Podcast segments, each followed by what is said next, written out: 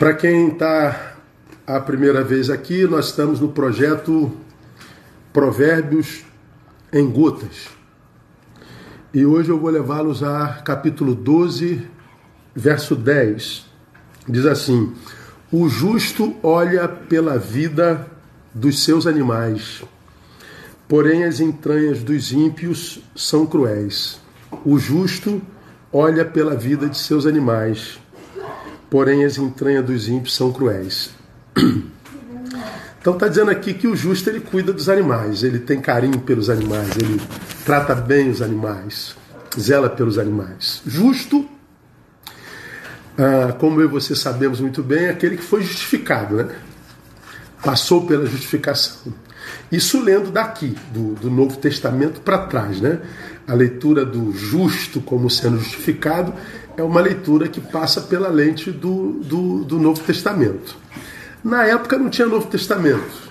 O justo aqui referido é o bom caráter mesmo.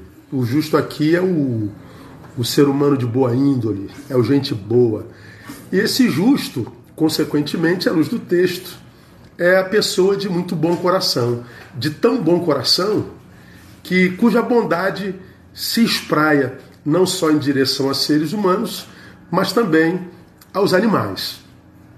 Bom, eu vou fazer a leitura daqui do Novo Testamento, o justificado a partir do Novo Testamento. No Novo Testamento, eu evoco 4,15 de, de Provérbios, ou de Provérbios, de Romanos, onde está dito assim: o qual foi entregue por causa das nossas transgressões e ressuscitado para nossa justificação.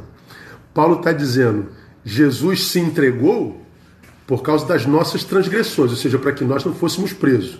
Então ele viveu a nossa prisão. E nessa prisão ele foi morto. E ressuscitou para quê? Para nossa justificação, ou seja, para que nós nunca mais fôssemos presos.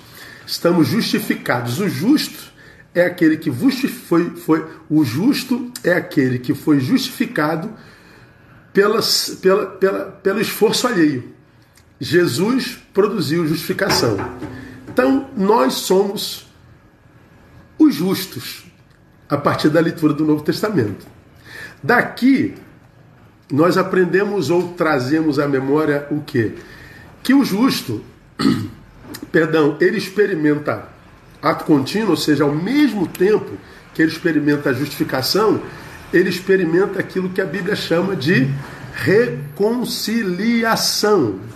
Reconciliação. Justificação e reconciliação, para mim, acontecem juntos, ok? Santificação vem depois, mas a reconciliação é junto. Aí nós lemos também Paulo, só que agora em 2 Coríntios, a partir do versículo do, capítulo 15, a partir do versículo 17, que diz que pelo que se alguém está em Cristo, nova criatura é, as coisas velhas já passaram, tudo se fez novo. Eu e você sabemos que aquele que está em Cristo, ele não é só nova criatura, ele é nova criação né? não é uma criatura que foi restaurada nele. Ele é restaurado como criação, ou seja, ele vive como persona, como pessoa, uma reconciliação não só consigo mesmo, mas com a criação. No versículo 18 diz assim: Mas todas estas coisas, essa nova criação, essa nova criatura, Todas estas coisas provêm de Deus, olha só que coisa linda, que nos reconciliou consigo mesmo por Cristo e nos confiou o ministério da reconciliação, pois que Deus estava em Cristo reconciliando consigo o mundo. Então veja, eu vou chegar lá onde eu quero, tá?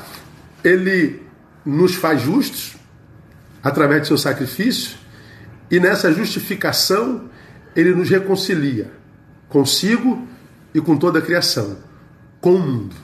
Pois bem, essa reconciliação com Deus, ela restabelece o bom relacionamento entre tudo que foi quebrado quando da queda.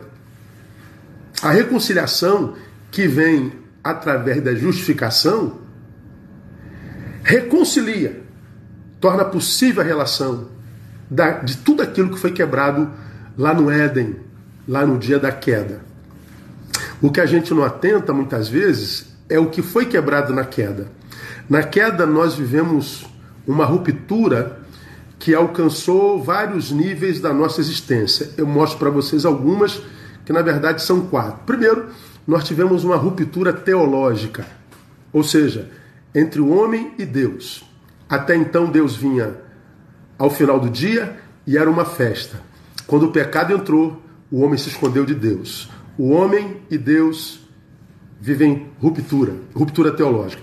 Mas houve também uma ruptura sociológica entre o homem e o homem, entre a criação. A mulher que foi o complemento do homem, agora, diz ele, ela é a culpada da minha desgraça. Foi a mulher que tu me deste. Houve uma ruptura sociológica, relacional. Mas houve também uma ruptura psicológica do homem consigo mesmo. Não fui eu. Eu não sou o culpado. O culpado é ela. Então, o homem deixa de ser capaz de assumir os seus próprios erros. Ele entra em litígio, ruptura consigo mesmo. Mas também houve uma ruptura ecológica, porque Deus nos criou por natureza jardineiros, nós somos criados no jardim e o jardineiro cuida da natureza, cuida da criação, cuida dos seus animais, houve uma ruptura ecológica entre o homem e a natureza, porque o homem foi expulso do jardim. O homem viveu uma ruptura com a natureza. Pois bem, quando o justo experimenta a reconciliação, ele se reconcilia com Deus, ele se reconcilia com seu próximo, ele se reconcilia consigo mesmo e ele se reconcilia com a natureza. Portanto, creia. Quando você cuida do seu pet, quando você cuida da sua planta, quando você cuida do seu jardim, quando você cuida dos seus animais, você também presta um culto a Deus. É culto.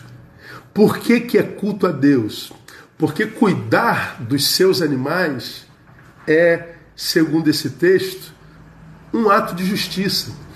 O justo olha pela vida dos seus animais. O justo que viveu reconciliação cuida dos seus animais. Cuidar do animal é um ato de justiça. Tal justiça é demonstrada, é, é, é expressa nessa reconciliação que, que faz com que a gente volte a ser jardineiro de novo. Que volte, que faz com que a gente volte a ser alguém que faz do animal uma extensão da obra divina. Porque é. Então, para você que tem um animalzinho, e eu sei que um monte de vocês tem animalzinho, quantos de vocês têm um petzinho? Diz aí. Ah, só quem tem animal sabe o quanto o animal nos, nos dá a possibilidade da gente praticar amor, né?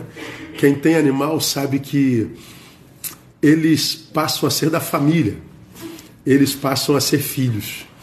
Quem não tem animal não entende, acha que é exagero. Mas para quem tem animal, sabe o quanto esse animal nos ajuda a fazer manutenção da nossa própria humanidade. Então, quando você cuida do seu petzinho, você está adorando ao Senhor. Que os teólogos nos considerem hereges, mas que toda vez que eu estou com os meus bichinhos, eu me sinto amando com o amor de Deus. Ah, eu me sinto. Deixa eu mostrar os meus aqui para você, rapidinho. Tá aqui o meu velhinho. Esse aqui é o Shadow Barreto.